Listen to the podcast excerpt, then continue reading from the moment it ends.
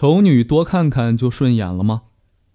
生活中人们常说美女三天就看够，丑女三天就顺眼，这其实是有一定心理学依据的。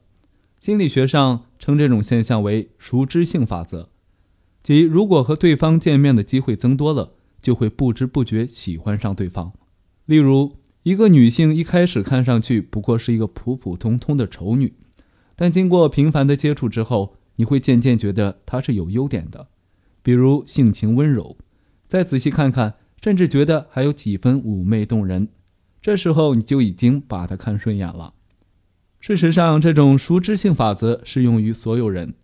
有一句话叫做“丈母娘看女婿越看越顺眼”，其实也是这个道理。